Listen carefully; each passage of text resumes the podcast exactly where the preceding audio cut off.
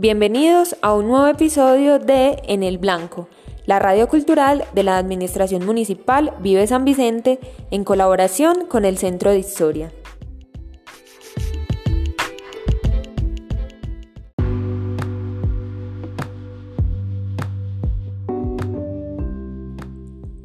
El día de hoy nos acompaña Ricardo Zuluaga Gil. Él es abogado, docente y es el presidente del Centro de Historia de San Vicente Ferrer. Con él escucharemos una biografía de uno de los sanvicentinos destacados a través del tiempo.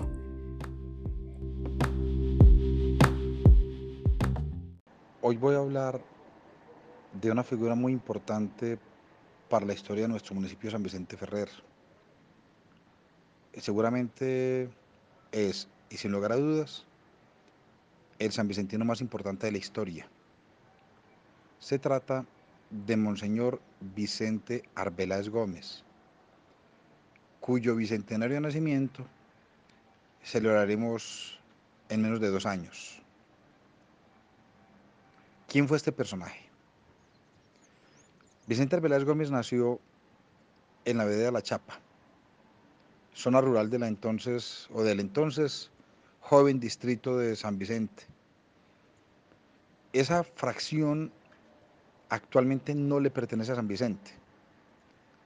En un reordenamiento de linderos y de límites municipales que se dio hacia 1880, esos terrenos le fueron cedidos al municipio del Peñol.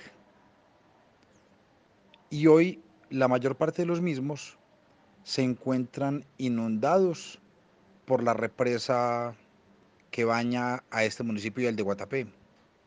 Incluso la casa natal de Monseñor Vicente Arbeláez quedó sumergida en las aguas de la represa. Pero eso en nada eh, resta el mérito de que Monseñor Vicente Arbeláez sea un san vicentino. No solo porque pues cuando él nació ese lugar era san vicentino, porque su partido de bautismo se encuentra en nuestra parroquia, sino también y sobre todo porque cuando él emitió su testamento en 1884, él se reconoció a sí mismo como natural de este municipio. Vicente Arbeláez nació entonces en esta vereda en marzo de 1822. Y su infancia, así como las primeras letras, las aprendió en su casa paterna, donde seguramente también eh, se ejercitó en las labores propias del campo, que permitían pues asegurar la supervivencia de las familias. Pero él no era parte de cualquier familia. Era una familia, si bien una familia que vivía en la zona rural, era una familia que tenía vínculos políticos, económicos y sociales con las eh, castas más importantes del oriente antioqueño. Concretamente, Monseñor Vicente Arbeláez Gómez, por línea materna, era sobrino de un sacerdote muy importante, el padre Gabriel María Gómez, que había sido soldado de la independencia y que era un sacerdote sumamente respetable. Es muy probable entonces que este tío suyo se haya interesado mucho por la educación del joven Vicente, quien con toda seguridad desde muy joven debe haber mostrado especiales habilidades y notables capacidades para el trabajo intelectual. Por esa razón, eh, a los 16 años, a Vicente Arbeláez lo van a matricular en un colegio que justamente se había abierto ese año, un colegio muy famoso que todavía existe, el Colegio de San José en Marinilla. Este colegio lo abrió un sacerdote, eh, Giraldo Zuluaga, el padre Gabriel María Giraldo Zuluaga, fue el que lo impulsó y allí entraron a estudiar eh, los jóvenes hijos de las familias más sobresalientes del oriente de Antioquia. Es muy probable que mientras cursaba los estudios precarios que se ofrecían entonces en estos planteles educativos, haya surgido en él la vocación sacerdotal. Y por esa razón, hacia 1841, eh, al joven Vicente Arbeláez, su familia lo envía a la ciudad de Bogotá. Concretamente, lo remiten al seminario San José de esa ciudad para que adelantara estudios eclesiásticos. Valga decir que entonces no había seminario en Antioquia. Había obispo, sí. El único obispo que había en todo el departamento era el obispo de Antioquia, pero la diócesis relativamente recién creada no contaba con seminario todavía. Entonces los jóvenes que querían ingresar al sacerdocio, como ocurrió con Vicente Arbeláez, con José Joaquín Isaza de Río Negro y otros más, tenían que desplazarse a Bogotá a perfeccionar los estudios eclesiásticos. Vicente Arbeláez permaneció allí hasta el año de 1845, cuando concluyó los estudios propios para el sacerdocio y recibió la ordenación sacerdotal de parte del arzobispo de Bogotá, el muy famoso Monseñor Manuel José Mosquera y Arboleda. Pero hay que agregar, Vicente Arbeláez además aprovechó su estancia en Bogotá para adelantar estudios de Derecho en la Universidad Central de esa ciudad. O sea que él fue a la vez sacerdote y abogado y recibió los dos títulos más o menos al tiempo en esa ciudad.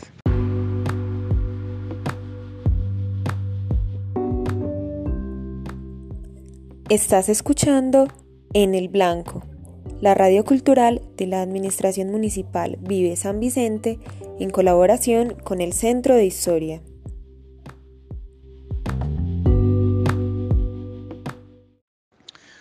Una vez ordenado en la ciudad de Bogotá, Vicente Arbeláez decide volver a su natal Antioquia y ponerse a órdenes del obispo de esta región, que en ese entonces era Monseñor Juan de la Cruz Gómez Plata, obispo de Antioquia.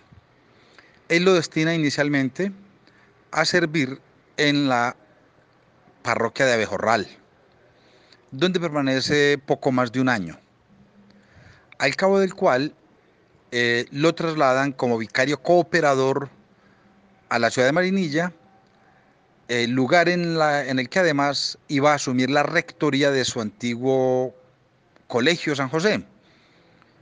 Pero además rápidamente, eh, con el ánimo de favorecerlo económicamente, el párroco titular de Marinilla, Valerio Antonio Jiménez Hoyos, decidió cederle a él la titularidad de la parroquia.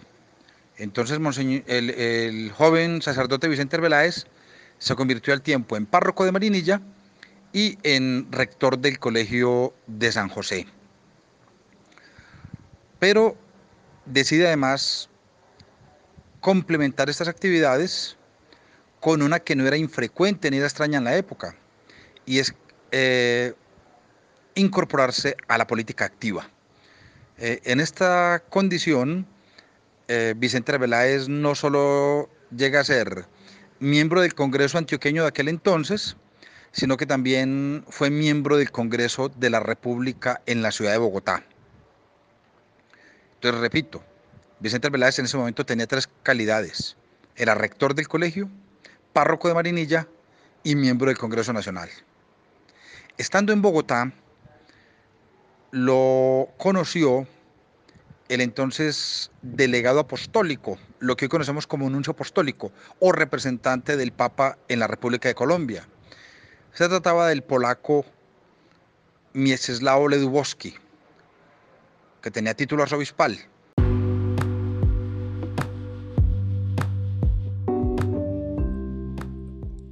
En En el Blanco compartimos información de interés general.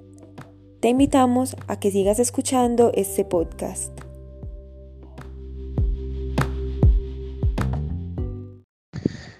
Impresionado entonces por ese conocimiento que le produjo del joven sacerdote, que apenas tenía 38 años, el delegado apostólico decidió proponerlo ante la Santa Sede para que lo nombraran obispo de Santa Marta, una diócesis que estaba vacante por la reciente muerte de su obispo titular. Y así ocurrió. El Papa Pío IX promovió al joven sacerdote Vicente Arbeláez a la condición episcopal y lo nombró vigésimo noveno obispo de Santa Marta, la diócesis más antigua de Colombia, que había sido creada en 1534, una sede venerable, pero que en ese momento enfrentaba graves dificultades porque eh, las pestes de fiebre amarilla y de malaria habían venido devastando sus obispos. Eh, no era fácil entonces emprender eh, esa labor pastoral pero pues Monseñor Arbeláez así lo hizo y se radicó en la ciudad de Ocaña, que era jurisdicción de su diócesis de Santa Marta, buscando una ciudad más propicia, con un clima más benigno, y desde allí empezó su ejercicio pastoral.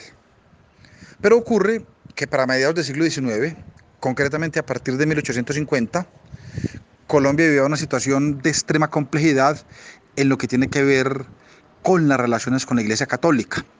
Desde 1850 habían asumido el poder en Colombia gobiernos liberales que proponían eh, básicamente la separación de la iglesia y del Estado, la educación laica y buscaban de alguna manera que la iglesia católica no tuviera tanta injerencia en la vida social de los colombianos.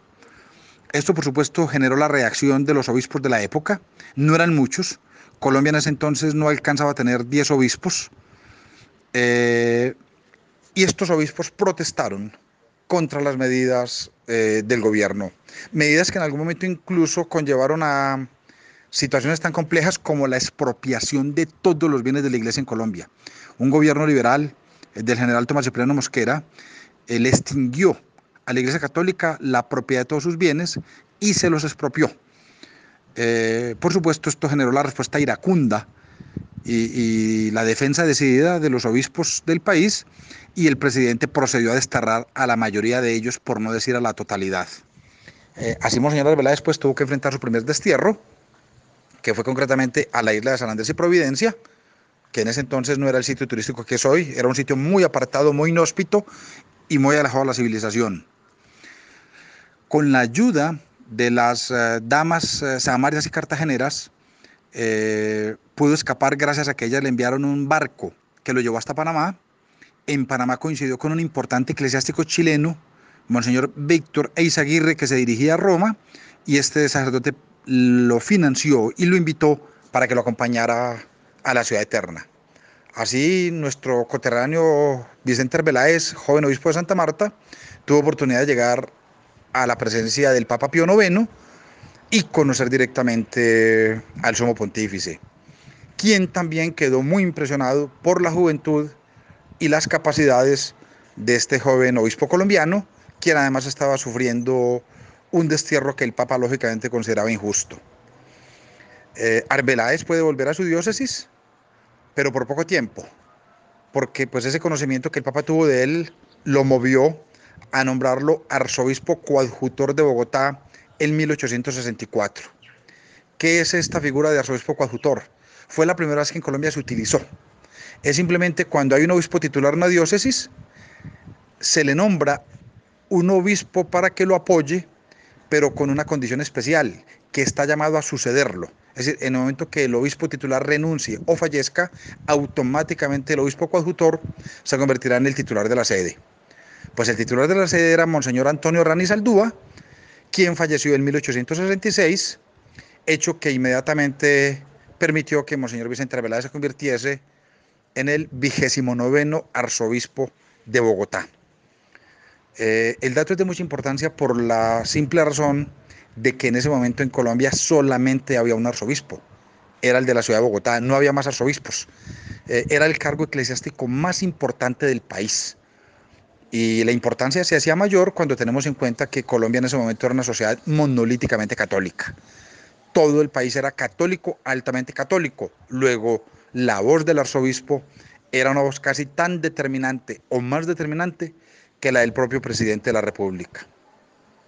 Pero las circunstancias del arzobispado de Monseñor Vicente Arbeláez en Bogotá van a ser muy complejas, por dos razones muy sencillas.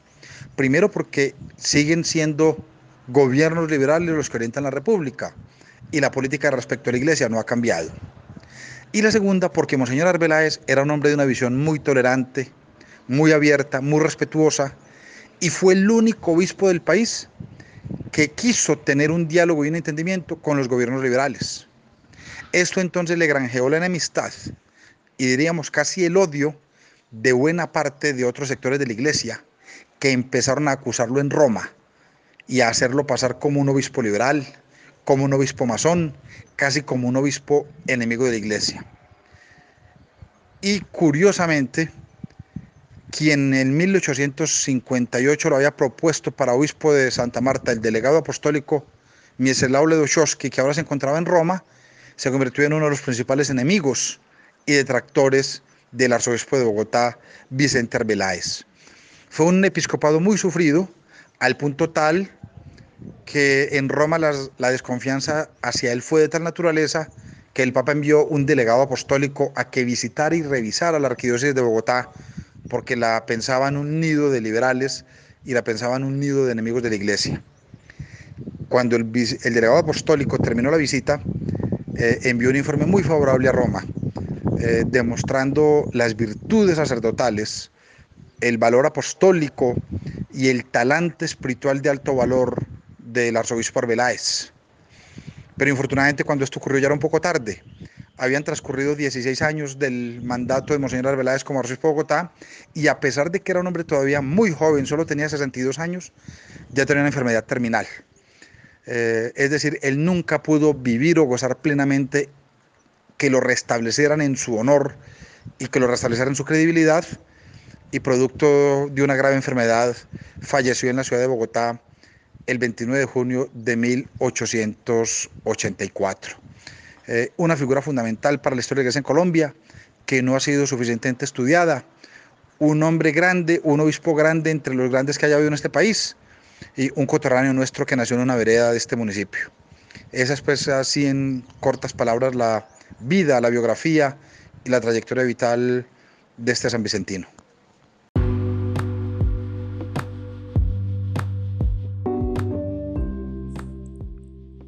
Acabamos de escuchar a Ricardo Zuluaga Gil. Muchas gracias a él por hacer parte de nuestros colaboradores y a nuestros radioescuchas por permanecer con nosotros. Esto fue En el Blanco, la radio cultural de la Administración Municipal Vive San Vicente en colaboración con el Centro de Historia.